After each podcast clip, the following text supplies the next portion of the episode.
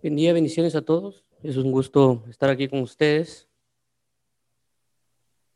Dios guarde, bendiga, sostenga y fortalezca sus corazones y su identidad en Cristo Jesús. Mi nombre es Juan José Grajeda y estamos aquí para la lectura, perdón, para la enseñanza de, del día de, hoy. Para los que no nos, eh, primera vez que nos oyen, eh, prácticamente lo que hacemos en este espacio es tomar un tema de la, escritura y prácticamente desenvolvernos en una enseñanza para que podamos todos pues buscar cada día más de nuestro amado Cordero de Dios, también para aprender de él y seguir la enseñanza, esto basado en lo que habla Nehemías eh, 7:10, que dice que él preparó su corazón o dispuso su corazón para inquirir en la ley, cumplirla y enseñarla. Entonces, ese es prácticamente nuestro sentir y deseo, disponer cada día, eh, o cada, en este caso, pues cada sábado, la, disposición de un aprendizaje de la escritura, eh, inquirir en este tema, cumplirlo, y también, por consecuencia, eh, nos va a tocar que enseñarlo en, en algún momento. Entonces, eh, el día de hoy prácticamente vamos a hablar lo que se refiere a lo que es guardado de la levadura de los fariseos. Eh, ya hemos venido hablando bastante de, este aspecto y este tema, eh, no tanto del guardándonos de la levadura de los fariseos, sino el hecho de guardar. Eh, recordemos que hemos estado prácticamente hablando de lo que es el ministerio de la palabra ya a casi alrededor de unos seis meses. Hemos hablado acerca de lo que es el oír, hemos hablado de lo que es eh, la lectura de la palabra, de lo que es el meditar en la escritura y también, eh, pues en este caso ya estamos tratando lo que es el guardar la palabra. Cuando Jesucristo hablaba de guardar la palabra, eh, no únicamente hace referencia al hecho de buscar memorizar la palabra, ni tampoco solo del el hecho de cumplir la palabra, sino que también de no permitir que algo que es erróneo entre en la persona y por consecuencia eso provoque una destrucción de la vida de la persona. Esto lo podemos ver en diferentes ámbitos de la palabra, tanto en cuando Jesús dice eh, una zorra pequeña puede echar a perder todo un gran viñedo, también el aspecto cuando Jesús dice un poco de levadura leuda toda la masa, y pues en diferentes eh, manifestaciones también que la Biblia hace mención de esto. Entonces, vamos a hoy enfocarnos en esto, pero vamos primero también a, orar para pedirle dirección y guianza a nuestro amado Cordero, para que nos guíe el Espíritu Santo y nos ayude a comprender lo que Él nos trata de decir y pues también a, a guardarlo en nuestro corazón y por consecuencia a, a, ejecutarlo y ponerlo por obra para traer a una vida eterna. Padre, en el nombre de Jesús venimos hoy delante de ti con una gran necesidad de buscarte, de anhelarte, de entender y comprender tu, tu escritura. Guíanos, por favor, hoy, Padre, para poder indagar en tu verdad, en tu misericordia, en tu fortaleza. Ayúdanos, por favor, para involucrarnos en ti y aprender de ti. Ayúdanos a quitar todo estorbo que pueda impedir eh, la comunión con los hermanos y el aprendizaje de tu escritura. Ayúdanos, por favor, Padre, a ser libres de soberbia, de altivez y todo aquello que puede involucrar en no aprender de ti, amado mío, y escuchar la voz de tu Espíritu Santo. Queremos hoy ser guiados, fortalecidos, cimentados y eh, poder exaltarte en medio de todo esto. Ayúdanos, por favor, a disponer nuestro corazón. Te agradecemos, amado mío, por la gran esperanza, pasión y fidelidad en este tiempo. En el nombre de Jesús, amén y amén.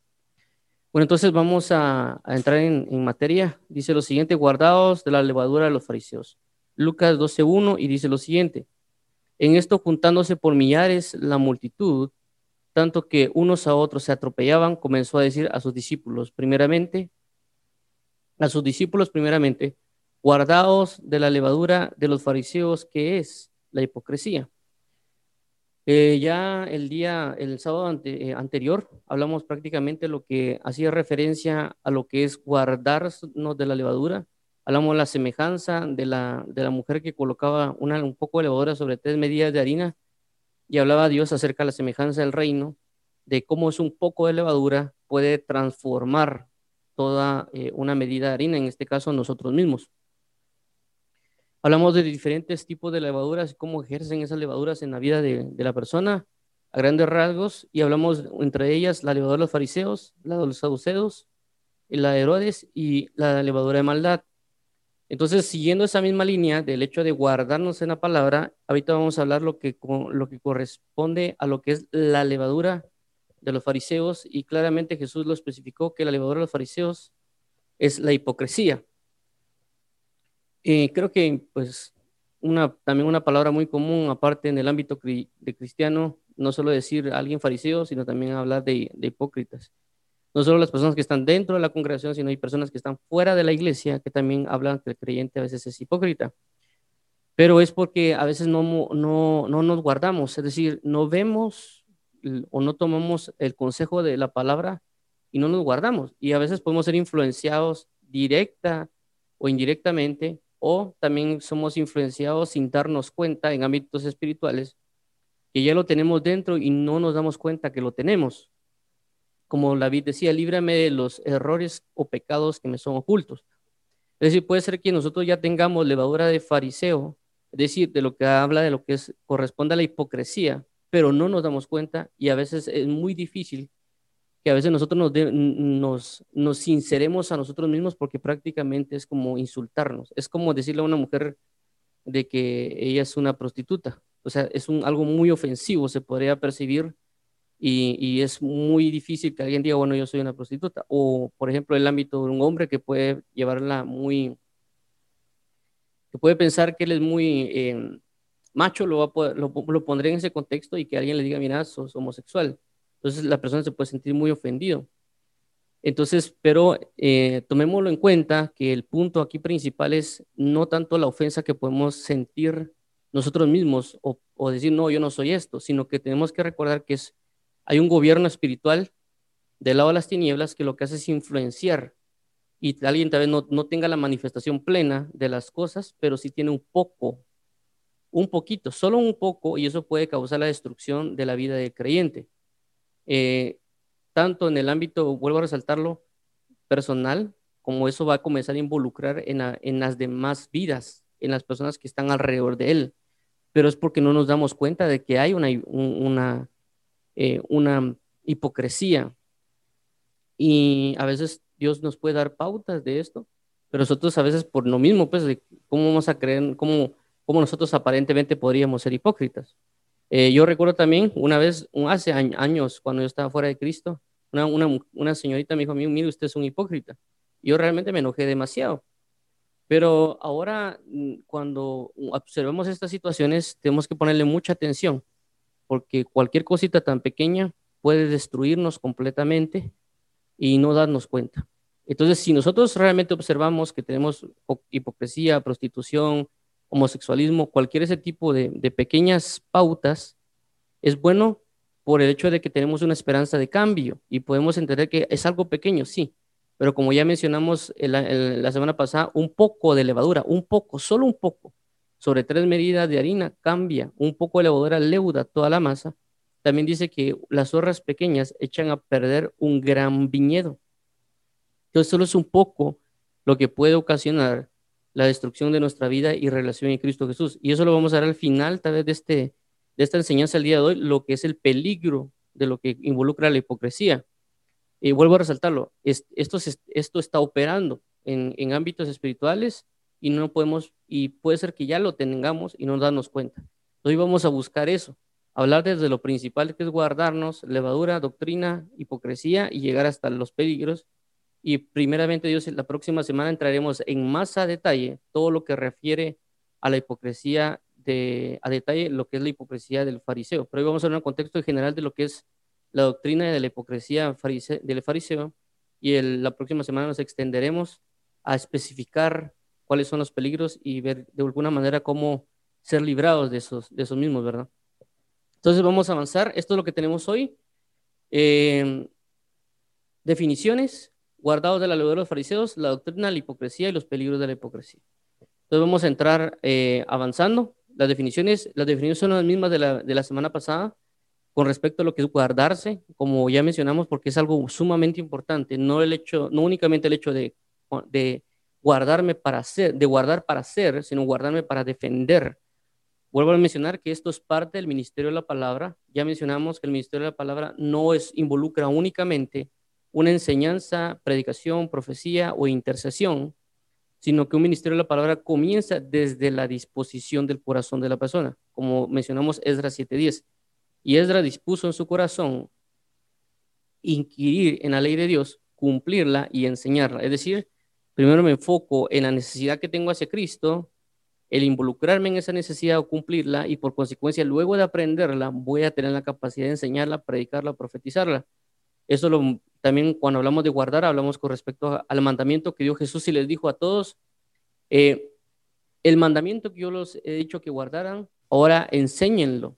Cuando dice ir y hacer discípulos, es decir, por cuanto ellos fueron discípulos, por cuanto estuvieron atentos a oír, por cuanto estuvieron atentos a poner en práctica, por, por cuanto estuvieron atentos a todo eso y guardaron todas esas enseñanzas, pues Dios le dice, bueno, ahora que ustedes ya guardaron esto, ya saben cómo se hace, ya saben cómo se vive, ahora vayan ustedes y, y enseñan a los demás. Entonces, no, no necesariamente podemos solo venir y, y, enseñar a alguien si yo primeramente no lo vivo. Romanos 12.2 habla de eso. Dice, y tú que te dices que no robas, que no hay que robar, tú robas, tú que te dices que no hay que idolatrar, idolatras. Entonces, en este aspecto, eso es lo, que respecta a guardar. Entonces, vamos a especificar las palabras, como ya hemos hecho anteriormente, para que cuando vayamos eh, avanzando en la enseñanza, eh, nuestra mente eh, en entendimiento podamos expanderla un poco y poder entender cada uno. También hago esto por el, aspecto de que cada persona tiene también un, un entendimiento y una revelación que Dios le va a ministrar en este momento eh, yo traigo una, por, por, así decirlo, lo que yo aprendo vivo, pero cada uno de ustedes también tiene al Espíritu Santo y por consecuencia el Espíritu Santo les va a administrar y aclarar y enseñar y recordar todo lo que ya conoce. Entonces veamos lo siguiente. Entonces, prosejo, prosejo, pero un prosejo, que es la palabra guardar que se utiliza en ese, en ese momento, y dice que es la 4314 y 2192. Dice figurativamente sostener la mente, dice ah, sostener la mente hacia, es decir, prestar atención a tener cautela por aplicarse uno mismo, adherirse a. Y dice lo siguiente, dice oír, servir, escuchar, guardarse, atender, atento, dado. Entonces, ¿qué nos da a entender primeramente lo que significa guardar? En este caso, guardado de la levadura de los fariseos, es decir, que tengan su mente atenta a mi doctrina para que no venga la de los fariseos y entre en ustedes. Es decir, que si actualmente no tenemos nuestra mente pegada a la palabra de Dios, ya tenemos doctrina de fariseos. Y esto vuelvo a resaltarlo, y no solo esa de la fariseo, la fariseo tal vez es eh, como que lo más popular que hay. Es como cuando las personas hablan de reggaetón, es lo que la mayoría conoce, pero también está el rock y también están un montón de otros eh, tipos de música que desenfrenan al hombre, pero a veces las personas le ponen más énfasis algunos porque tal vez es el más común eh, y tal vez el más popular. En este caso, los fariseos son los como que más populares, por así decirlo, en el ámbito del creyente y que inclusive se usa como insulto. Pero también hay otras como lo que es fariseos y las doctrinas herodianas y las doctrinas de malicia, de que nosotros tenemos que estar atentos, que posiblemente ya la tengamos y no nos hemos dado cuenta porque no sabemos qué es o cómo funciona o los ataques del enemigo, porque el enemigo está constantemente atacando pero como el hombre regularmente está dormido espiritualmente, por eso dice la Biblia, levántate y resplandece porque ha venido tu luz y la gloria de Jehová ha nacido sobre ti. Si le dice que levántate y se resplandezca, o el otro pasaje que dice, levántate entre los muertos tú que duermes y te alumbrará Cristo, significa que el creyente está dormido. La Biblia también dice, ir y despertar a los valientes, es decir, que los valientes también están dormidos. Y cuando el problema que de estar dormido en el Evangelio es de que dice la Biblia de que el sembrador que siembra la cizaña viene de noche cuando todos están dormidos y siembra cizaña. Es decir, de que muy probablemente la mayoría de los creyentes en el Evangelio tienen levadura fariseo, saduceo y herodiano y de malicia, pero no, no sabemos o no entendemos que tenemos. Es decir, hay mucho hipócrita en, el, en, en muchos que son creyentes. No hablo del cristiano, porque el cristiano es igual a Cristo, entonces por si es igual a Cristo no tiene hipocresía. Pero hablo de muchos creyentes porque el creyente tiene que avanzar, al igual que los discípulos, porque vemos acá eh, en el aviso que Dios le hace a, estos, a, a, la multitud, porque dice que dice, juntándose por millares la multitud. Es decir, que había millares de gente, no había ni siquiera miles, había millares de personas. Es decir, como cuando hay en los estadios de fútbol, por ejemplo, cuando miramos esa gran cantidad de personas, ya hablamos de millares. Entonces, cuando hay una gran cantidad, dice que les dijo primeramente a los discípulos, es decir, los primeros en ser avisados de este tipo de ataque espiritual son los que están más cerca de Dios, los discípulos. Entonces, si primeramente los discípulos reciben el aviso, ¿qué ha de pasar con aquellos que no están dentro de los discípulos, sino que están entre los millares de la multitud? ¿Serán ellos avisados realmente los, de lo que ha de venir sobre la persona? Porque ellos podrían ya estar siendo influenciados sin darse cuenta. Entonces Dios está avisando, Dios está constantemente hablando, pero nosotros nos descuidamos a la hora, de dormirnos en este, en este contexto. Entonces dice Dios, Estén atentos, su mente tenga la puesta en mí, por consecuencias van a ser guardados de la doctrina de ellos. Entonces Dios lo pone que estén atentos, escuchen, estén atentos, busquen servir. Servir para Dios es amar. Veamos el, diccionario Oxford. Eh, ya recordemos que este es un poco largo, pero también vamos a hacer pautas para ir eh, relacionándolo con lo que ya hemos visto en la escritura. Dice, dice poner una cosa en un lugar para que no se pierda. Es decir, la Biblia dice que hay que poner la ley de Dios en nuestra mente y en nuestro corazón. El nuevo pacto de Dios dice de que Él cuando mientras estemos leyendo o cuando estemos en comunión, lo que hará Él es escribir en la tabla de la ley, en nuestra mente y nuestros corazones, su palabra, su pacto, su ley, así como lo hizo con Moisés cuando subió al monte y escribió en tablas de piedra, solo que ahora lo va a hacer en las tablas de nuestro corazón y en nuestra mente. Dice, ¿y para qué? Para que se conserve un buen estado en, o en el lugar en el que le corresponde estar. Mi corazón debe estar donde corresponde. ¿Dónde es? En la presencia de Dios. Dos, conservar una cosa o retenerla, evitando que desaparezca o, se pierda o se altere. Es decir, yo tengo que tener la palabra de Dios y tengo que evitar que esa doctrina se pierda en mí. Tres, reservar una cosa para otro momento o circunstancia. Cuatro, retener, bueno, en el tres dice reservar una cosa para otro momento o circunstancia. Esto lo podemos ver de ejemplo cuando la Biblia habla en, con María, porque dice que María lo que hacía cuando miraba cosas que Jesús hacía o lo que se profetizaba acerca de él, a veces ella no entendía. Pero lo que ella no hacía, ella hacía era no desechar lo que no entendía, sino que lo guardaba en su corazón para luego meditarlo. Eso es bien importante porque hay muchas personas que hablan de que quieren entender la Biblia eh, y no la leen porque no la entienden. Entonces, lo que nos dan a entender es esto de que a pesar de que no la entendamos, la podemos guardar para luego después meditar la, misma escritura. Es decir, que la, el, lectura, el no entender no tiene que ser un impedimento para no leer la Biblia. Todo lo contrario, entre más lea la persona, más va a entender porque su formación espiritual se va manifestando cada vez más. Cuatro, verbo transitivo, retener para sí una cosa, evitando que se manifieste o difunda. Cinco, contener, llevar dentro de sí o encerrar una cosa material o inmaterial. Seis, mantener una persistencia o sentimiento o actitud. Esto siempre conforma la Biblia. Es decir, no solo guardo hoy la Biblia, sino que también mañana y pasado y pasado y por la eternidad y para siempre. Siete, mantener una persona una determinada posición o situación durante cierto tiempo. Es decir, mantener una actitud como la de Cristo, mantenernos en la palabra como Dios ya nos ha dicho que tenemos que hacerlo. Ocho, tener una persona una cosa os cuidado y bajo su protección para evitarle algún daño. Eso igual va relacionado cuando Jesús dijo, así lo que yo les he dicho, manden y hagan que los demás los guarden. Entonces, como vuelvo a resaltarlo, el guardar la palabra es parte del ministerio de la palabra que no solo implica memorizar la escritura, sino que implica retenerla, vivirla, ponerla por obra y por consecuencia también cuando llegue un momento nosotros impartir para que otra persona también guarde lo que nos, a nosotros nos dijeron que nos sea guardado. Eh, nueve, cumplir o acatar una regla, norma o convención. Diez, grabar un documento, un soporte informático. Once, verbo pronomial, guardarse, evitar hacer una determinada acción o cosa. Entonces vemos de que mucho de lo que está del 1 al 10 en el diccionario Oxford, que es un diccionario secular, nos habla mucho de hacer y poner y obrar. Pero desde este punto vemos lo siguiente, dice evitar hacer determinada acción. Aquí ya comienza a indagar, decir, miren, no hagan esto, que también implica guardar. Evitar hacer algo significa guardar.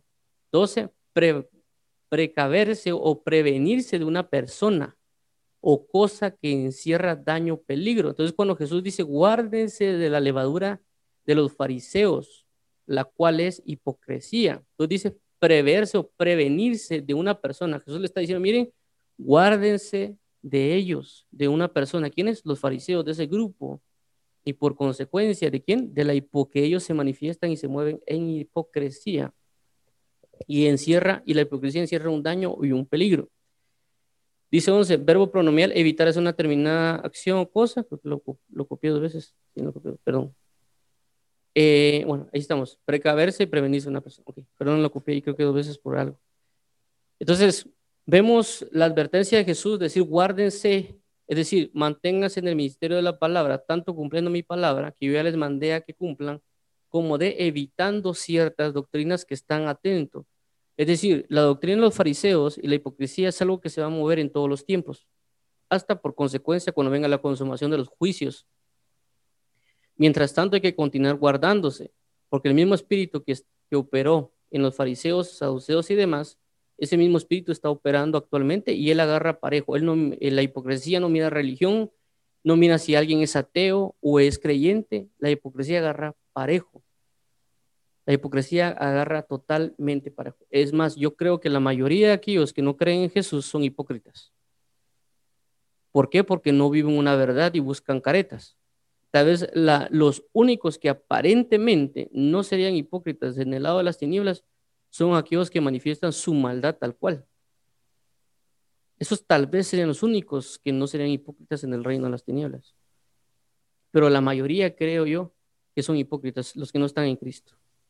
Eh, entonces es ilógico tal vez que un ateo o una persona dice, no, es que los de la iglesia son hipócritas, porque realmente la mayoría para mí, según lo que el contexto que yo veo en la escritura, la mayoría, la mayoría que no cree en Cristo son hipócritas o se manifiestan en hipocresía. ¿Por qué? Porque esconden una maldad por lo mismo que la misma sociedad les impide que manifiesten su maldad como tal. Pero veamos aquí lo que dice guardado de la levadura de los fariseos, que es Mateo 16 del 5 al 12, y dice lo siguiente, y Jesús les dijo, mirad guardados de la levadura de los fariseos y de los saduceos, Mateo, 6, Mateo 16, 6. Aquí, ¿qué pasa? Eh, aquí da la manifestación de Jesús de lo que hemos estado hablando, de, decir, mirad, en, este contexto también habla de velar, de estar atento, guardaos de la levadura, que ya hemos visto eh, la, semana anterior lo que respecta a la levadura, de los fariseos y saduceos. ¿Esto por qué? Porque Jesús siempre habla en parábolas y esas parábolas nos, nos ayudan a tener un contexto a veces mucho más grande, perdón, mucho más grande de lo que nuestro, nuestro vocablo puede imaginar. Esto también se aplica en las matemáticas y en otros ámbitos de ciertas palabras que involucran un gran contexto, porque en caso contrario la, la oración se podría volver muy extensa. En el caso de las matemáticas igual, cuando si alguien escribiera solo las matemáticas, por ejemplo, uno más uno, eso podrían ser, por ejemplo, a nivel escritural, son tres más tres y otro uno, porque uno tiene tres letras, más tiene tres letras, y uno tiene tres letras, igual son cinco letras, y, ¿sí? y el número que sería dos, tres letras. Si sumamos todo eso nos da una cantidad grande de caracteres, pero si colocamos uno como eh, identidad de carácter más uno como identidad de carácter igual a dos, estamos hablando una única y exclusivamente de cinco caracteres. Entonces, igual pasa con Cristo, es decir, Él resume de alguna manera las identidades del reino, las identidades de muchas cosas porque quiere encerrar un gran contexto de calidad de misterios en una aparentemente pequeña palabra o frase. ¿Por qué? Porque para él es mucho mejor por el nivel de sabiduría y por, decirlo, por decirlo de esta manera, si lo vemos en, contextos eh, de protección espiritual, en aspectos de guerra espiritual, también encierran misterios que es prácticamente como si estuvieran encriptados como que estuvieran sellados, como aparece en el libro de Apocalipsis, cuando viene Dios y dice, ¿quién podrá abrir los sellos? Este libro que tiene estos sellos. El único digno era Jesús. De igual manera pasa en el Evangelio. Dios viene y sella para únicamente aquellos que tengan el nivel de, de dignidad y santidad puedan abrir los sellos, es decir, las parábolas. Y por consecuencia Dios pueda manifestar y dar enseñanzas más precisas y manifestar misterios porque es la identidad de un príncipe en Cristo. Regularmente hablamos que nosotros somos príncipes, pero no manifestamos la identidad de príncipes. ¿Cuál es la identidad de príncipe? La Biblia dice que la, gloria de un rey o de un príncipe es, sacar los secretos que están ocultos, revelar los misterios. Esa es la identidad de un príncipe. No necesariamente tener un buen trabajo, buena casa, buen carro, buena familia, etcétera. Esas son añadiduras, pero a lo que quiero dar a entender aquí es, Jesús habla en parábolas, pero esas parábolas a veces dice uno, ¿por qué, ¿por qué no habla tan claro? Pero es porque Él encierra muchas, muchas, muchas verdades que solo van a ser dadas para aquellos que vayan y pregunten a Él. Entonces dice que la levadura de los fariseos y los saduceos, y vuelvo, a resaltar acá, hay que tener mucho cuidado, y pues vuelvo a resaltar que cuando Jesús habla de la levadura, recordemos de lo que hemos mencionado, que la, la levadura es una fermentación, es decir, de que lo que provoca es generar un cambio de naturaleza en algo. Y cuando alguien echa una levadura, lo que provoca es cambiar esa naturaleza. Es decir, si yo soy creyente de Jesús y yo soy como Jesús, yo soy hijo de Jesús, la levadura va a causar que yo me fermente, es decir, que yo cambie mi naturaleza, a diferencia de la que tenía en un principio. Por eso hemos hablado cuando, eh, cuando la Biblia habla, dice, Señor, Señor, pero si en tu nombre echamos fuera demonios, en tu nombre hicimos esto, en tu nombre hicimos lo otro. Y Jesús les dice, apartados de mí, hacedores de iniquidad, hacedores de maldad. ¿Por qué sucedió eso? Porque ellos fueron fermentados. Ellos fueron colocados una levadura que los transformó a otra manifestación. Entonces, cuando Dios los ve, dicen, bueno, yo no te conozco. Yo conocía al, al, otro, yo lo vi nacer, yo le vi la cara, yo le vi los ojos, yo sé quién es, pero tú quién eres. Pongamos un ejemplo, es como que viene un papá, da a luz un niño, o eh, pues el papá y mamá tienen un, un niño, el niño crece, por algún motivo se desaparecen ambos y el niño viene y, qué sé yo, se, se arregla la nariz, se cambia el color de piel, se cambia, el, en lugar de tener pelo negro, se lo pone amarillo, como ahorita hay hasta de colores, de verdad, las modas. Y el niño cuando regresa, o el joven ya, cuando se presenta delante de papá, dice, ¿y este quién es? No tiene el mismo color de piel, no tiene el mismo pelo, inclusive su manera de actuar es bien diferente. No lo reconozco. Tal vez se parece a mi hijo, pero realmente no lo es porque hubo una fermentación, hubo algo que provocó que cambiara la actitud y por consecuencia la manifestación de esta persona. De igual manera es como cuando dice Señor, Señor, acá, eh, si en tu nombre echamos fuera en demonios, porque realmente en un principio Dios le dio la autoridad, se las dio y se las estableció a las personas. El problema es de que ellos se fermentaron, ellos se metieron con la levadura por cuanto la levadura los fermentó, les cambió la naturaleza y cuando ahora se presentan delante de Cristo, yo no los conozco tienen otra naturaleza, están envueltos en pecado. Hasta donde yo sé, yo reconozco la luz y no las tinieblas. Yo sé que es la luz, pero las tinieblas las desecho. Entonces, esto es el cuidado que hay que tener con la levadura de los fariseos. Ahora veamos el contexto general cuando Jesús le habla a ellos y le dice, llegando sus discípulos al otro lado, se habían olvidado de pan, de traer pan. Ojo, otra vez, aquí dice discípulos. Vuelve a resaltar los discípulos, es decir, anteriormente decía la multitud, primeramente los discípulos. Es decir, que Dios va a tener una relación con los discípulos y les va a enseñar cosas mucho más específicas a cada uno porque están cercanos. Entonces nosotros tenemos que buscar esa cercanía con Cristo porque Él nos va a comenzar a revelar cosas que van a acontecer sobre el mundo y que ya están operando, pero que nosotros si no estamos pegados a Cristo, por más que Dios quiera brindarnos, no lo va a hablar. Primero lo va a hablar a los, los cercanos. Luego los cercanos tienen que tener la capacidad de trasladar a eso a los demás. Entonces dice aquí, llegando sus discípulos al otro lado, se había olvidado de traer pan. Y Jesús les dijo, mirad guardado de la levadura de los fariseos y los saduceos. Y ellos pensaban dentro de sí, diciendo, esto dice porque no trajimos pan. Y entendiéndolo Jesús les dijo, ¿por qué pensáis dentro de vosotros, hombres de poca fe, que no tenéis pan? ¿No entendéis aún, ni os acordáis de los cinco panes entre cinco mil hombres y cuántas estas recogéis, recogisteis? Ni de los siete panes entre cuatro mil y cuántas canastas recogisteis. ¿Cómo es que no entendéis que fue por el pan, no fue por el pan que os dije que guardaseis de la levadura de los fariseos y, los de los saduceos?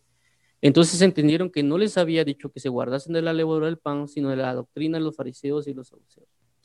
O sea, ¿cuál es lo importante aquí de la parte del guardar la levadura? Porque en el contexto de los israelitas y en el contexto humano, Jesús quería trasladar una gran sabiduría y él tomó de lo que ellos viven y se lo trasladó.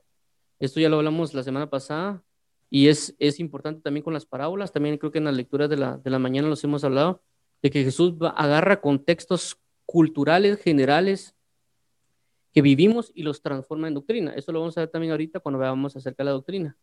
Y en este caso, las personas de acá, eh, vemos de que Jesucristo, una de las manifestaciones que les había puesto cuando era la liberación del pueblo de Israel, le dijo que comieran pan sin levadura. Y era algo que todos los creyentes, o sea, todos los, judíos tenían que hacer en ciertas fiestas y tenían que comer pan sin levadura. Mucho de lo que se habla en la Biblia, cuando inclusive hablan de la creación de aceites, hablan de crear eh, cosas sin levadura, por lo que eso representa. Entonces, cuando Jesús vio que venían, que traían pan, automáticamente dijo, bueno, la mejor manera de explicarles a ellos es relacionado a lo que, lo que acaban de hacer, que ahorita se recuerdan, ahorita tienen algo fresco, les vamos a hablar de la levadura. Entonces viene Dios y dice, tengan cuidado de la levadura, pero ellos no asimilaron.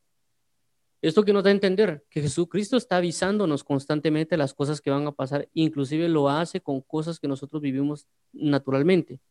Eso puede ser familia, puede ser trabajo, puede ser inclusive en una película, puede ser tantas cosas que Dios está avisando, pero el hombre no comprende, no entiende, no asimila. Inclusive lo puedo mencionar, eh, por ejemplo, los Simpson. Hay personas que hablan de que las de que en los Simpson están profetizando cosas y es el mismo Dios avisándoles diciéndoles, miren, van a acontecer cosas, a través de inclusive esas cosas que son, pueden ser paganas, pero es porque Él está avisando. Y el hombre a sí mismo, inclusive el hombre carnal que se sienta a ver esos, esas series, aún así no atisba de que es Dios avisándole a través de multitud de circunstancias. Que Dios es tan grande en misericordia que está avisándole. Y alguien dice, no, pero si solo es una caricatura pero Dios puede estar avisando. Con esto no estoy exaltando los Simpsons, estoy diciendo de que hay muchas maneras que Dios está hablando de multitud de cosas, pero que el hombre no se atisba, porque inclusive hay, canales de televisión que hablan mucho más de Nostradamus que de la Biblia, cuando la Biblia fue más certera que Nostradamus. Entonces, ¿qué pasa? El hombre, Dios está avisando y está teniendo, ok, no quieren entender, por la Biblia voy a usar cualquier otro medio que esté allá afuera, pero les voy a avisar. Entonces, el nivel de juicio que va a venir sobre la tierra el hombre no lo entiende ni lo asimila y cuando estemos en el día del juicio no vamos a poder decir, tú nunca me avisaste, tú nunca me atendiste. Y Dios lo que va a decir, te envié profetas que eran verdaderos, los rechazaste. Te envié caricaturas, te envié inclusive, inclusive hubieron adivinos y, y vieron espiritistas, hubieron de todo lo que te puedes imaginar y tú no atendiste. Entonces, por eso este caso tenemos que estar atento a todo lo que esté alrededor nuestro porque Dios siempre va a avisar por algo tan pequeño, pero tenemos que aprender, como dice la escritura, a aprender a entresacar lo precioso de lo vil, porque Dios está enseñando a través de su reino, a través de parábolas. Todo el mundo entero en sí mismo es una parábola, toda la Biblia entera es una parábola. La, la más grande parábola que existe es la Biblia. Entonces, veamos lo siguiente. Aquí dice, ok, Guárdense, en el contexto judío vuelvo a resaltar lo que ellos tenían la clave principal de comer pan sin levadura. Todos los años, constantemente, para recordar su liberación, no comer pan sin levadura. Entonces eh, Jesús agarró todos los contextos, el contexto normal de ir a comer, de comprar pan, y el contexto también, eh, si lo queremos así vivir, religioso o doctrinal, del hecho de no meter levadura en el, en el pan. Entonces Jesús le estaba constantemente diciendo, miren, no coman pan sin tengan cuidado de la levadura de los fariseos. Ellos no lo atisbaron, ellos estaban más preocupados por otras cosas, inclusive por sentirse acusados, como lo vuelvo a mencionar y como lo hablé en el principio, uno a veces está más atento de que no, no, yo no, yo no soy así, ¿cómo voy a ser yo así? Y en este, en este caso pasó, ellos se sintieron acusados, ¿no? ¿Será que nos dijo porque no tenemos pan? Se nos olvidó otra vez. Por eso Jesús le dice, no, hombre, presten atención, guárdense, estén atentos yo lo que necesito es de que tengan cuidado de la doctrina. Y aquí vuelvo a mencionar, lo dice, de la doctrina. De la doctrina de los fariseos y de los saduceos. Entonces tenemos que tener mucho cuidado. Y ese es el punto ahorita, la doctrina. Porque Jesús viene y habla de levadura. Y ahora dice que la levadura es la doctrina de los fariseos. Es decir, vino de un contexto que era general de lo que representa la levadura y luego habla de lo que representa una doctrina, que la levadura entonces es igual a doctrina, es decir, un poco de doctrina leuda toda la masa, es decir, que una pequeña doctrina que entre en mi vida va a transformar totalmente, ya sea para bien o para mal. Entonces, cuando habla de doctrina, Mateo 16, 12 dice, entonces entendieron que no les había dicho que se guardasen de la levadura del pan, sino de la doctrina de los fariseos y de los saduceos. Doctrina. Ahora, muchos entendemos a veces doctrina como única y exclusivamente una enseñanza, pero una doctrina no, no va necesariamente solo bajo una enseñanza, sino como ya hablamos, va sobre un aprendizaje y el cumplimiento de una forma de vida que luego se, se traslada como una enseñanza. Eso lo podemos ver en este pasaje cuando habla de Marcos 4, 2 al 3, ahí, aquí es donde yo lo he entendido, donde dice, y les enseñaba por parábolas muchas cosas. ¿Sí? Les enseñaba por parábolas. Entonces, ¿qué parábola? La levadura. Les enseñaba por parábolas muchas cosas. En este contexto está hablando otra cosa, pero el punto es de que Jesús cuando les habló a los, a los discípulos, lo mismo. Les habla primero de parábolas y luego les da doctrina. Entonces dice aquí, y les enseñaba por parábolas muchas cosas y les, y les decía en su doctrina. dice, oíd, he aquí el sembrador salió a sembrar. Entonces les enseñó en su doctrina. ¿Y la doctrina de ellos cuál era? Sembrar y cosechar. Sabían, sabían eso. Ellos sabían lo que significaba la siembra y la cosecha. Entonces, por consecuencia, les enseñó en lo que sabían. Les habló conforme a lo que estaban viviendo.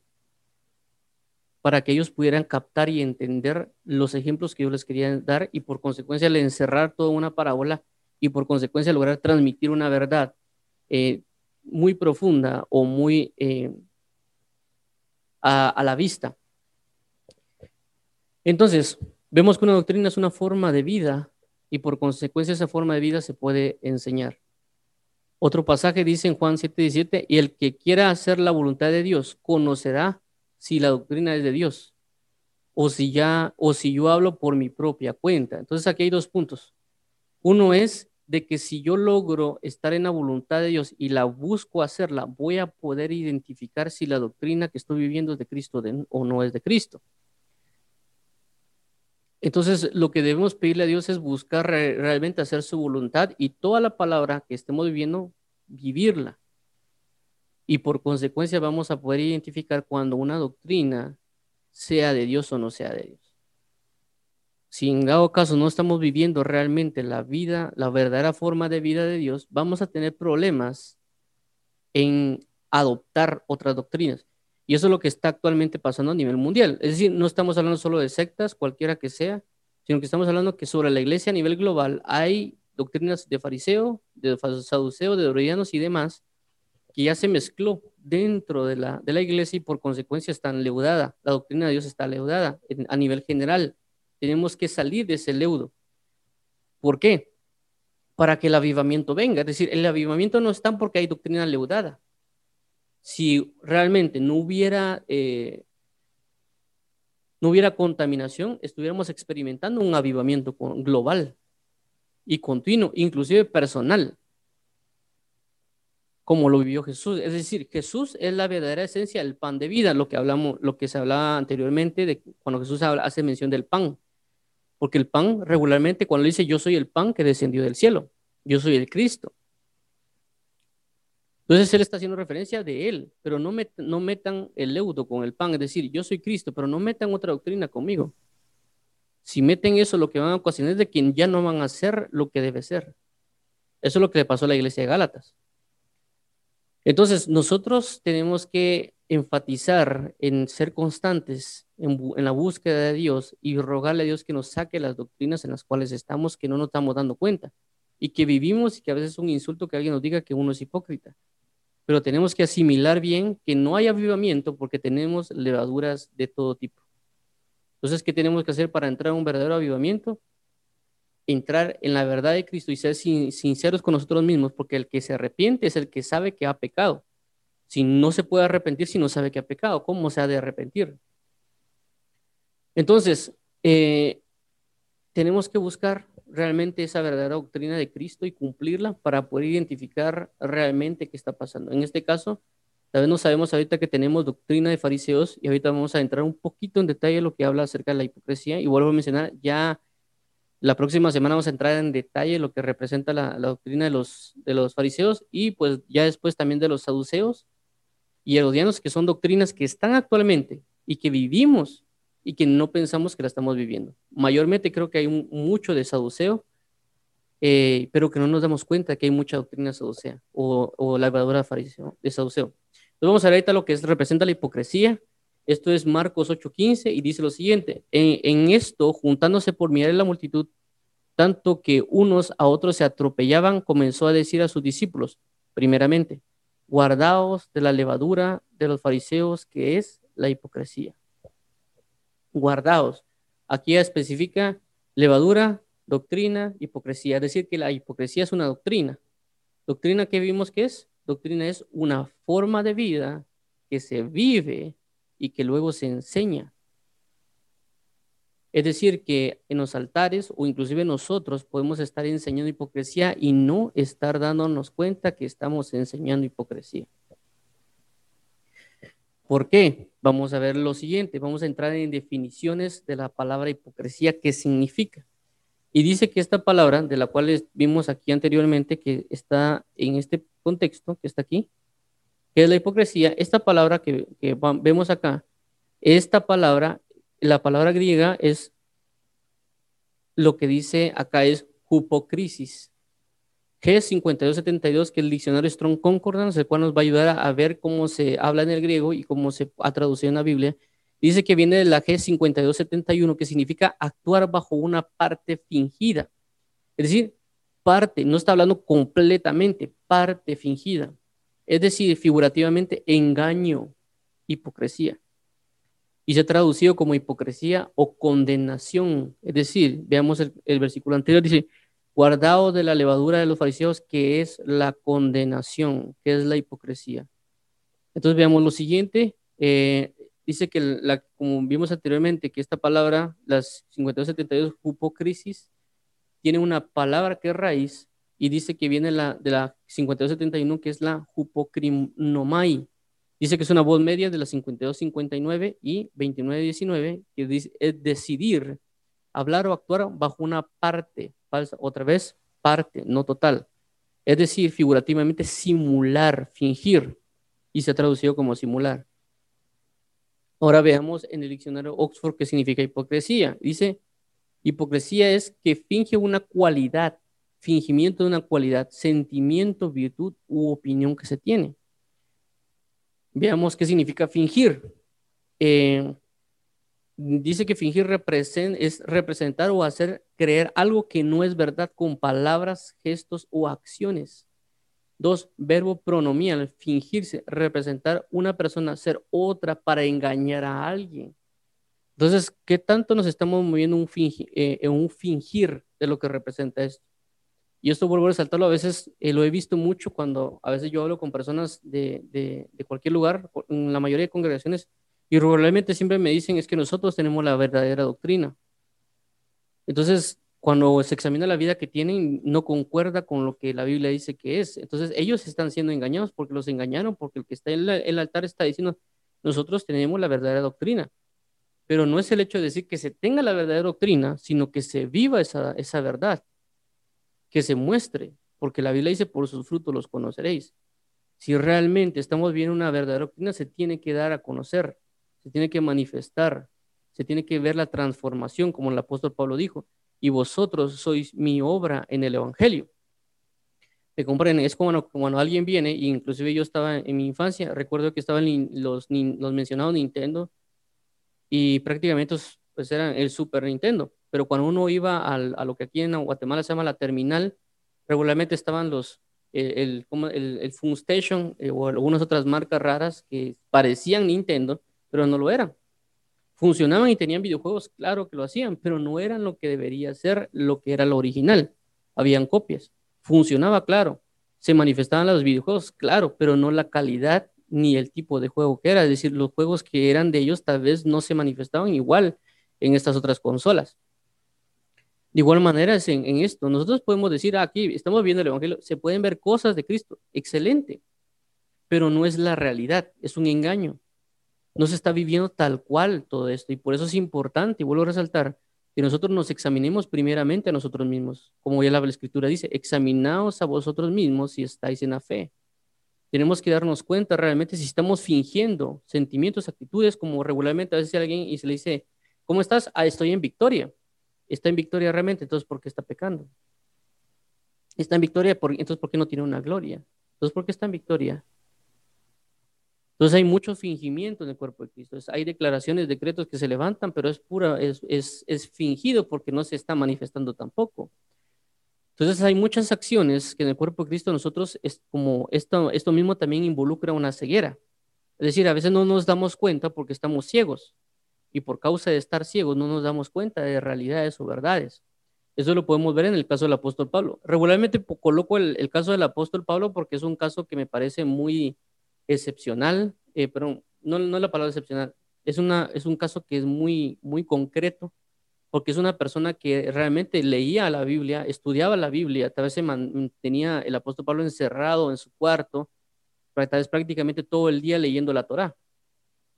Isabel le sabía de memoria, conocía secretos, misterios de lo que habría de venir del Mesías, etcétera, etcétera, pero tenía al Mesías enfrente y no lo pudo reconocer por tener levadura de fariseo, porque él mismo dice, y yo, fariseo de fariseos, que, que adelantaba muchos, adelantaba muchos de mis contemporáneos que también eran fariseos.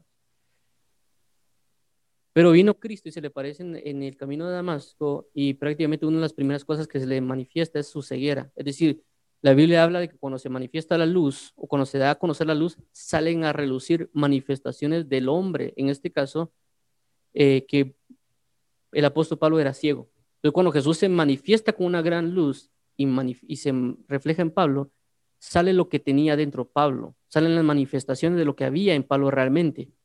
Y su manifestación era que era ciego. Eso representa hipocresía, también representa pecado y otras cosas más, conforme la Biblia deja ver en otros pasajes cuando le dice, yo no les puedo abrir los ojos porque ustedes dicen que pueden ver.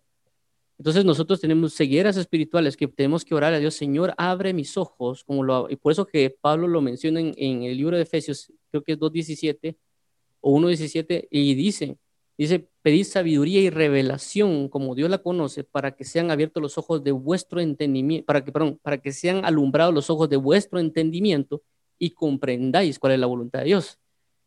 Por, por lo mismo que él experimentó, pero luego vemos cómo él llega a Damasco con los ojos ciegos, él ora y ayuna y dice que viene un profeta llamado Ananías y le imponen las manos para que les abra los ojos. El ministerio profético abre los ojos.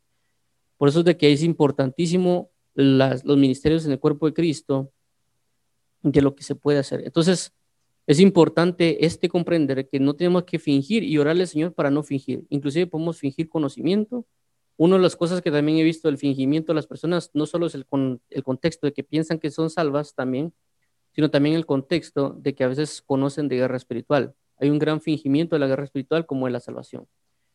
Eh, la salvación es en Cristo, es creer en Él, pero también va a haber manifestaciones de, del, del, conocer quién es, es salvo y eso va a involucrar obediencia. Y también en la guerra espiritual, la guerra espiritual también hay un gran fingimiento o una mala interpretación de lo que es la guerra espiritual que nosotros tenemos que reeducarnos y pedirle al Señor, Señor, ayúdanos. ¿Por qué? Porque si no vamos a pensar que estamos bien cuando estamos totalmente destrozados. Es un fingimiento, hay mucha hipocresía en el cuerpo de Cristo. ¿Por qué? Porque nosotros lo permitimos, porque nosotros no buscamos guardar la verdadera palabra de Dios y porque nosotros realmente no nos entregamos para ser crucificados juntamente con Cristo.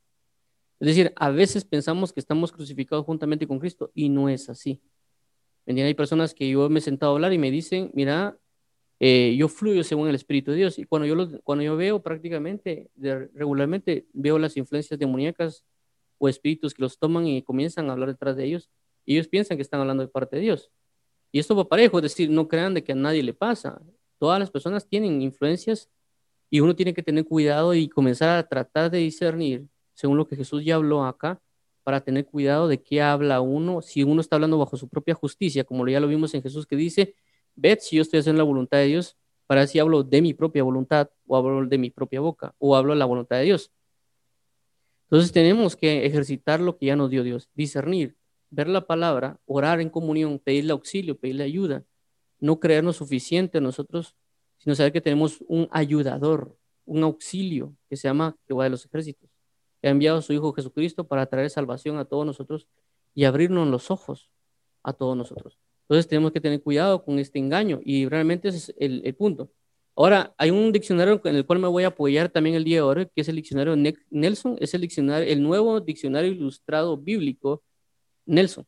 Este diccionario dice algo bien, bien interesante respecto a la hipocresía y dice, el que pretende o finge ser lo que no es. En este caso también podemos ver ministros que se creen apóstoles o inclusive pastores o evangelistas o inclusive a veces nos creemos nosotros cristianos. Uno le pregunta a alguien, ¿usted quién es? Ah, yo soy cristiano. Entonces, ¿por qué no se ve como Cristo? Entonces está fingiendo cosas.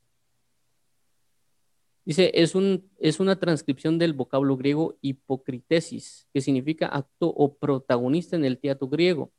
Los actores solían ponerse diferentes máscaras conforme al papel que desempeñaban. De ahí que hipócrita llegará a designar a las personas que ocultan la realidad tras una máscara de apariencias. Vemos qué peligroso es esto y de dónde proviene lo que viene y lo que involucra hipocresía. Cuando yo hablo también de cristianos, eh, que es un, punto que a veces es una cúspide, nosotros tenemos que aprender cuál es nuestra verdadera identidad en Cristo. Y por eso mismo tenemos que orar a Dios, porque vemos que cada identidad manifiesta algo. Es decir, en mi caso, por ejemplo, yo soy ingeniero en sistemas, es ilógico que yo voy a decirme yo soy abogado.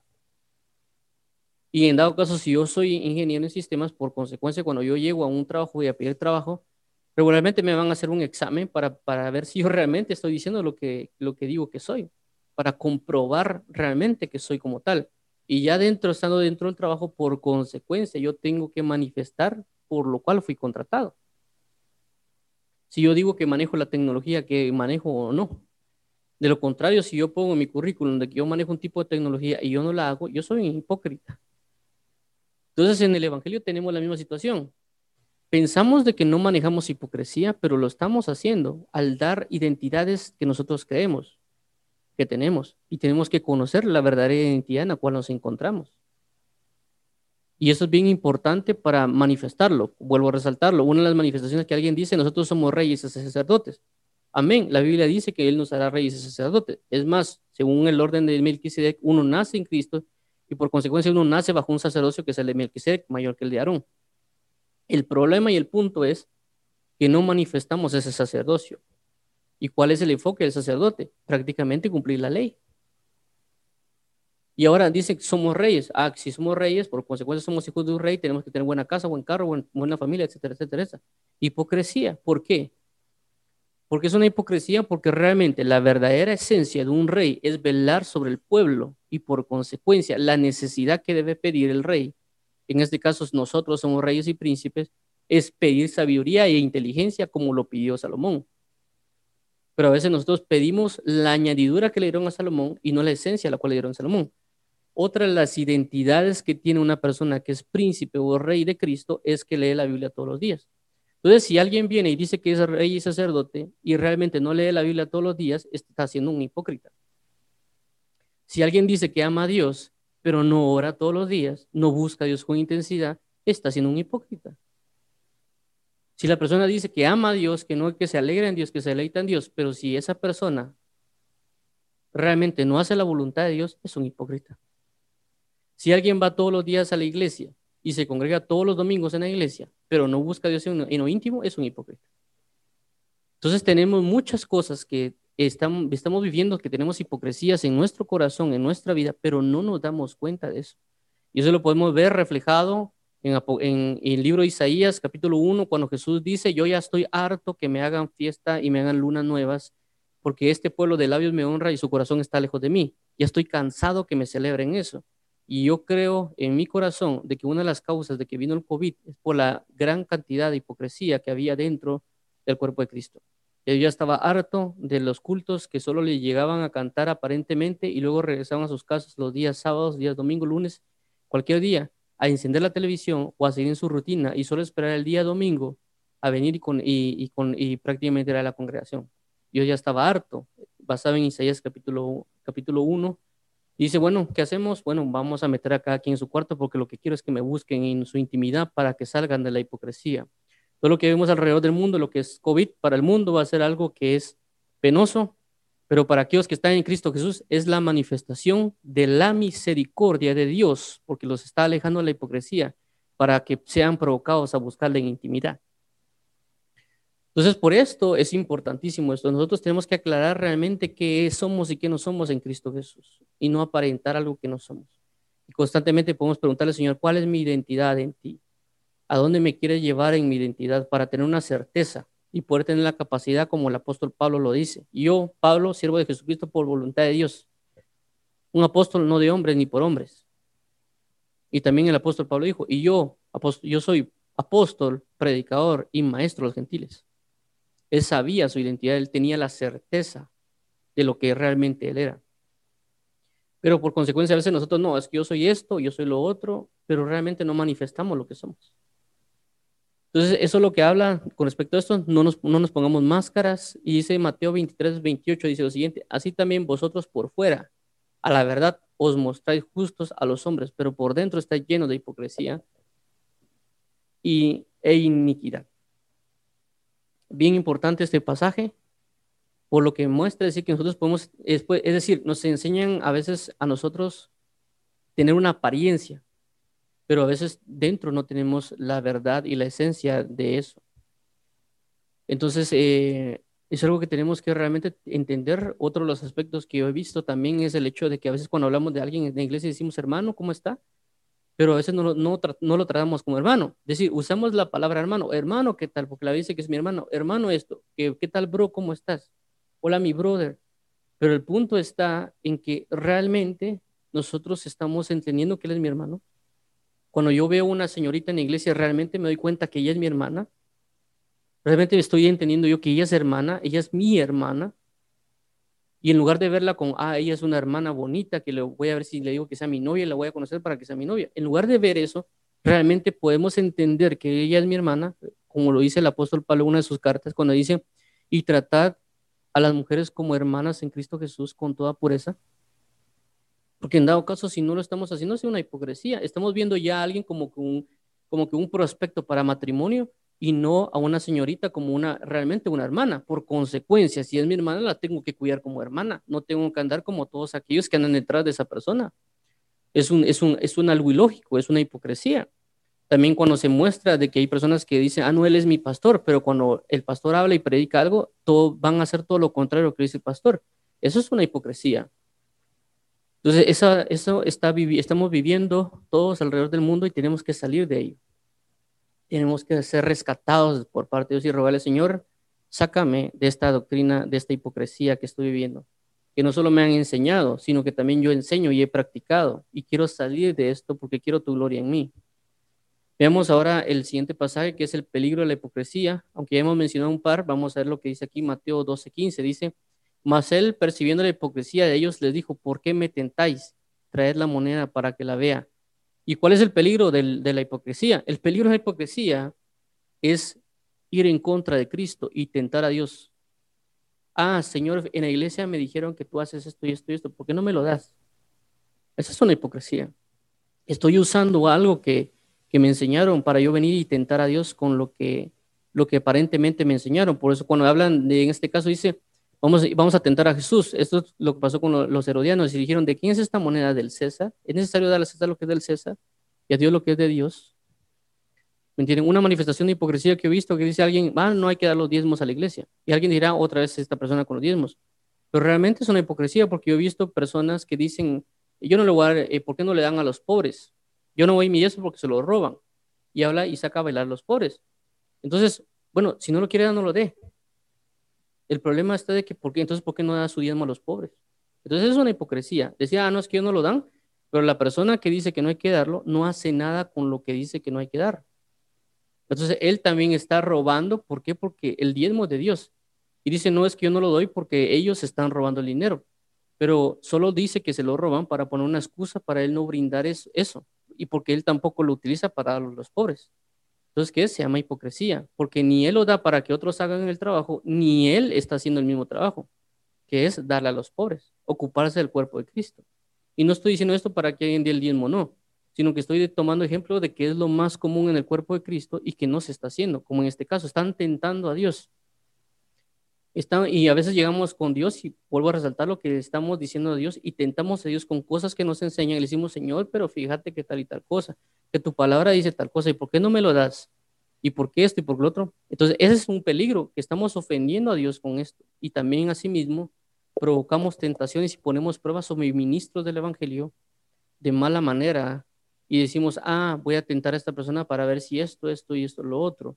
No realmente un verdadero seguimiento, sino una tentación para que el otro caiga en pecado, como en el caso que hicieron con Jesús.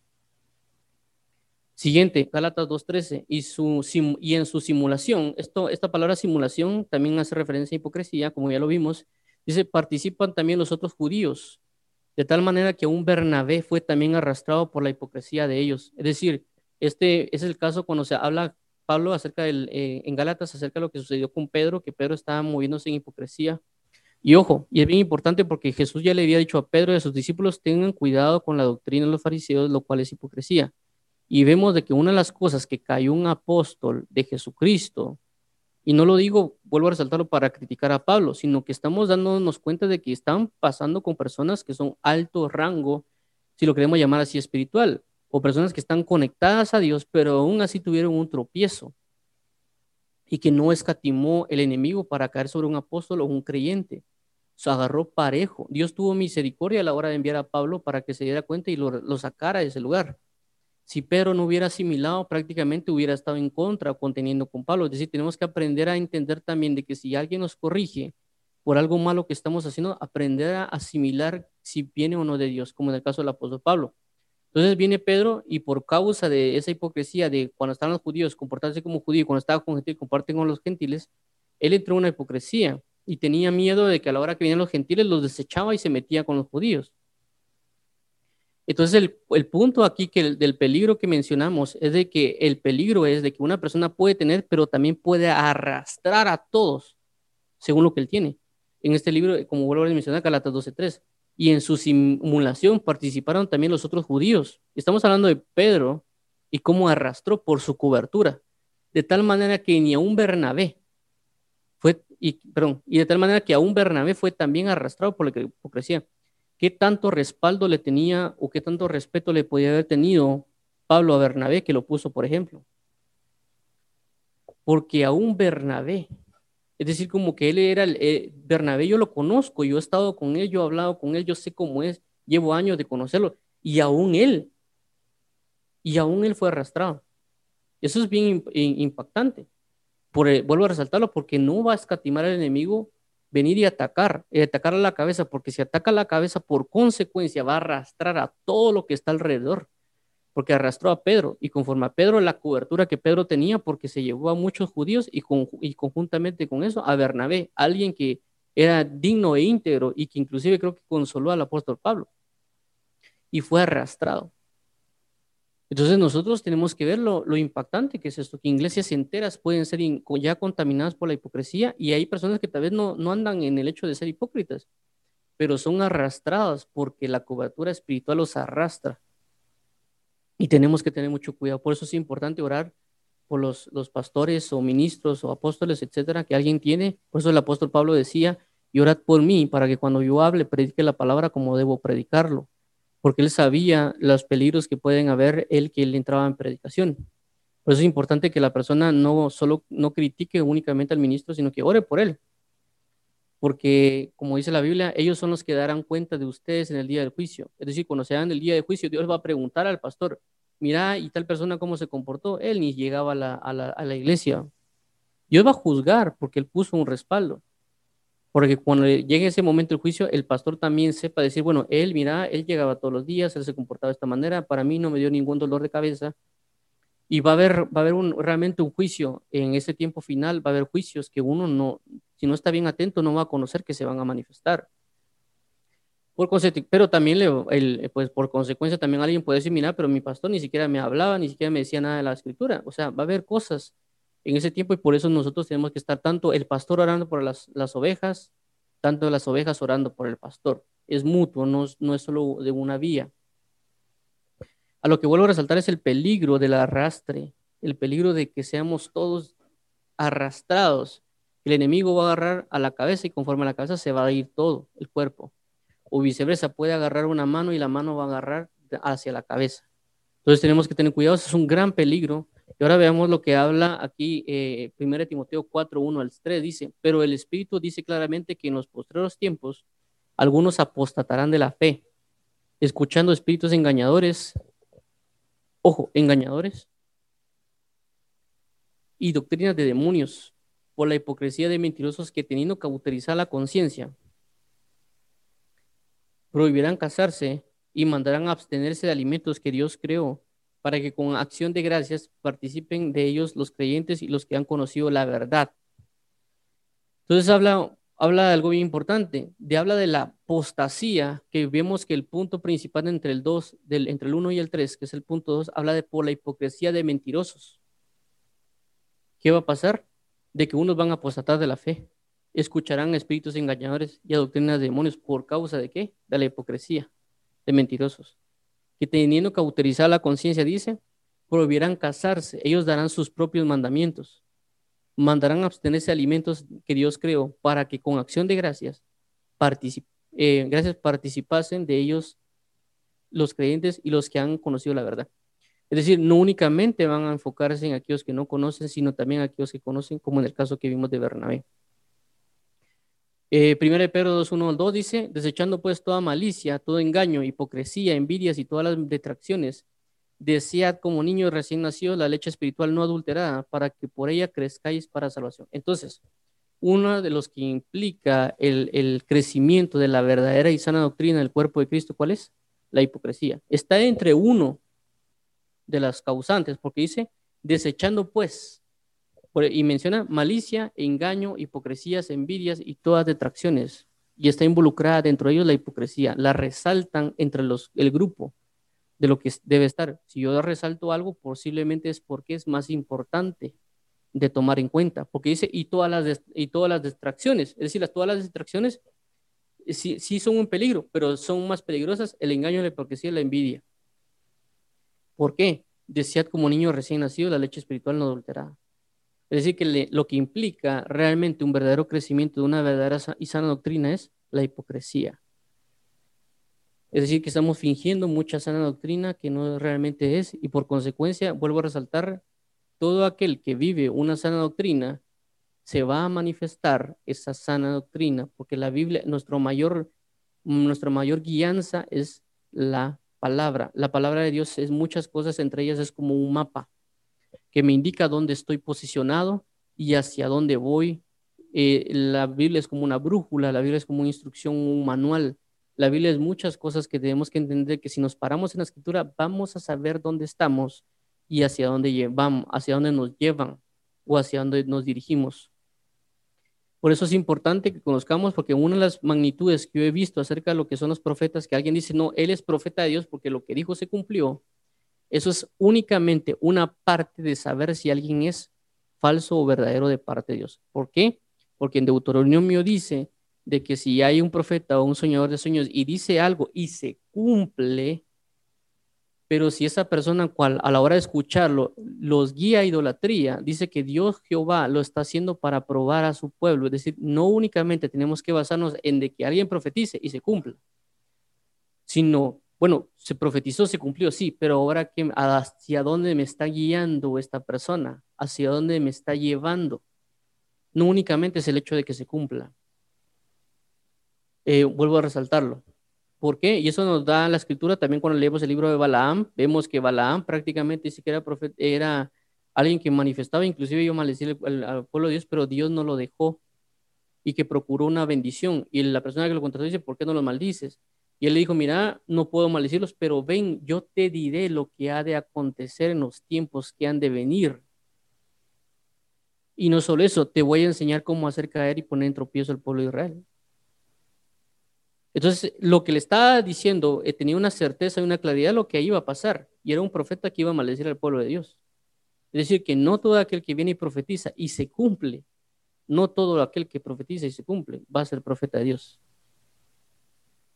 Porque podemos ser engañados, podemos ser manifestados, y eso también se habla en la Biblia, por ejemplo, en, acerca de la historia, lo que le llaman el profeta joven y el profeta viejo, o el profeta joven y el varón de Dios, cada quien, o el varón de Dios y el profeta viejo, Ahí hay multitud de, nombres.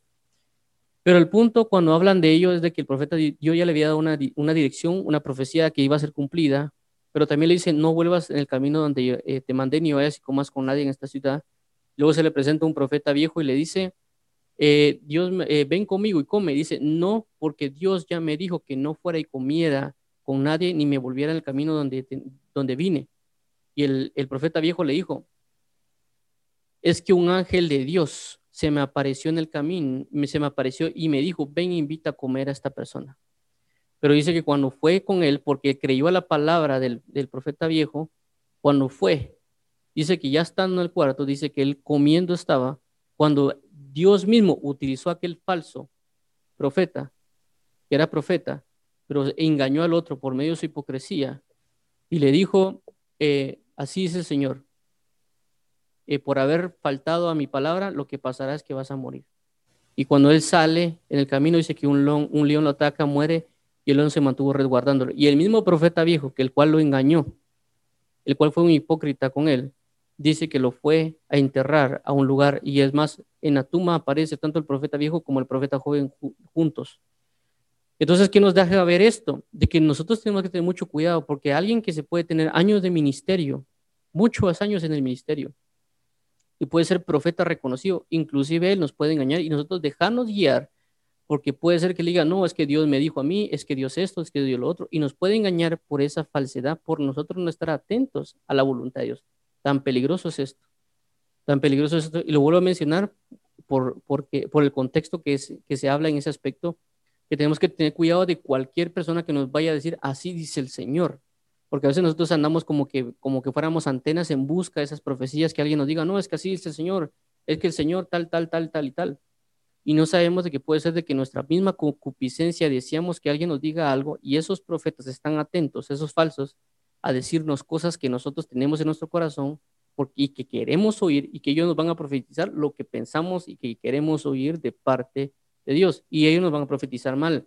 Y después va a venir una destrucción a nuestras vidas, porque ellos se han manifestado como hipócritas y como engañadores.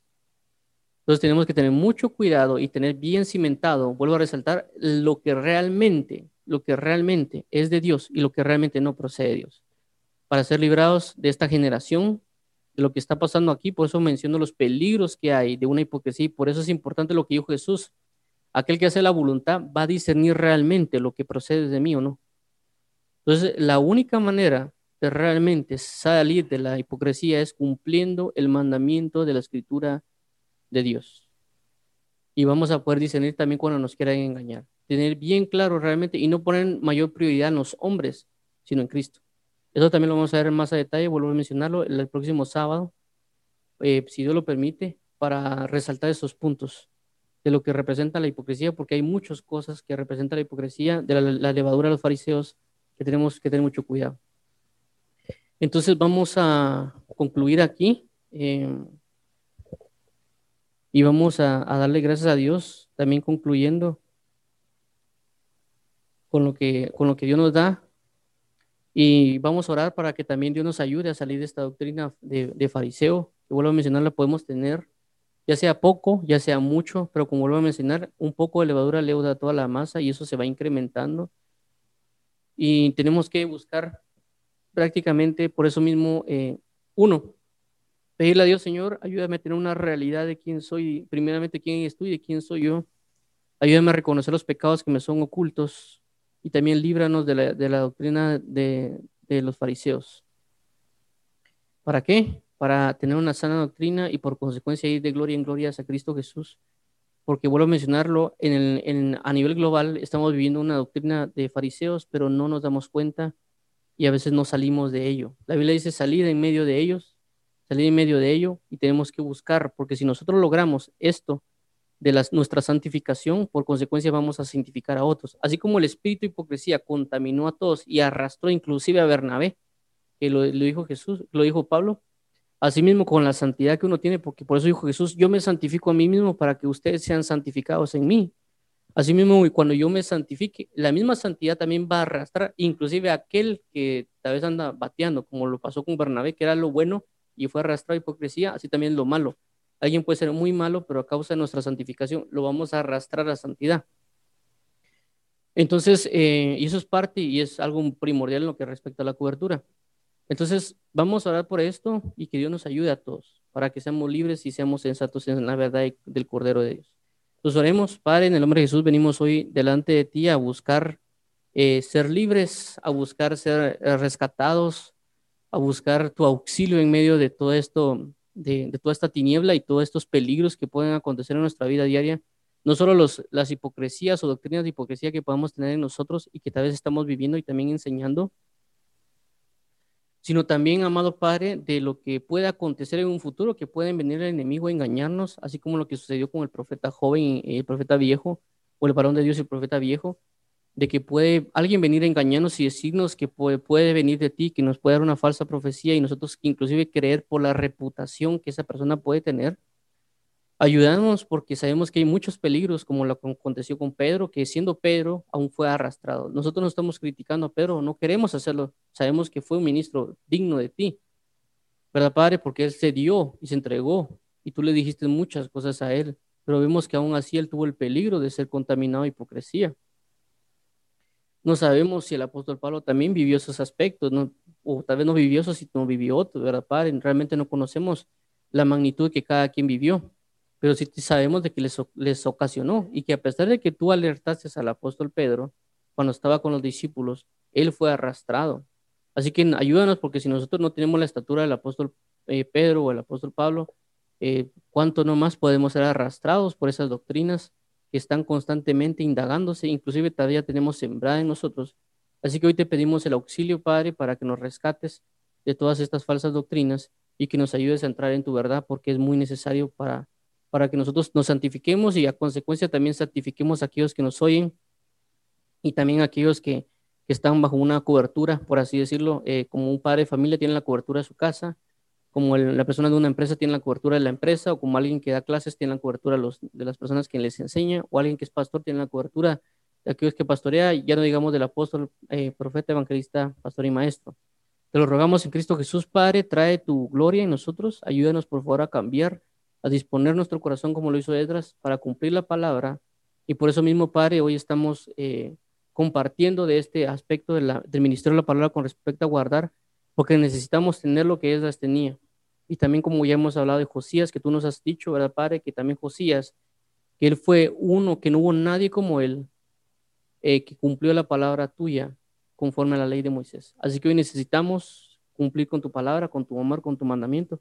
Y te pedimos hoy, rescátanos, líbranos, por favor, Cordero de Dios, y ayúdanos a ser sensatos en tu verdad y en tu misericordia. Gracias te damos porque sabemos que hemos sido oídos y sabemos que tú nos librarás pero también ayúdanos a estar atentos porque sabemos que el único inconveniente aquí somos nosotros. Y hoy rogamos y solicitamos de tu misericordia y sabemos y, tenemos una convicción que tendrás misericordia de nosotros. Solo ayúdanos, no nos sueltes, rescátanos y fortalecenos para asimismo también anunciar si hay alguien que tenga una levadura de fariseo y también dando las palabras para saber cómo decirlo de manera correcta, porque tu palabra dice que el que no ofende labios es un es perfecto es una persona perfecta. Te damos las gracias, Padre. Traemos este tiempo en el nombre de Jesús, Padre amado y bendito. Amén, amén y amén. Entonces damos las gracias a todos por escucharnos. Dios los guarde y los bendiga, los guíe en santa paz y oremos para ser liberados no solo nosotros, sino todo el cuerpo de Cristo. Y pues estamos, como ya mencionamos, presentes en diferentes redes sociales, tanto Facebook, YouTube, Twitch, en Castbox y Beca transmitiendo en vivo por esos medios. Eh, primeramente, Dios nos oímos mañana a las 5 de la mañana para la oración y a las 6 para la lectura y también para, primeramente, Dios, si así lo permite, también mañana a las 6 de la tarde para la predicación. Dios los guarde y en paz. Fue un gusto honor y gracias por estar aquí con nosotros. Dios bendiga y guarde sus corazones. Eh, bendiciones en el nombre maravilloso de Cristo Jesús. Amén. Amén. Amén. Bendiciones a todos. Gracias, Juan. Dios te bendiga. Bendiciones.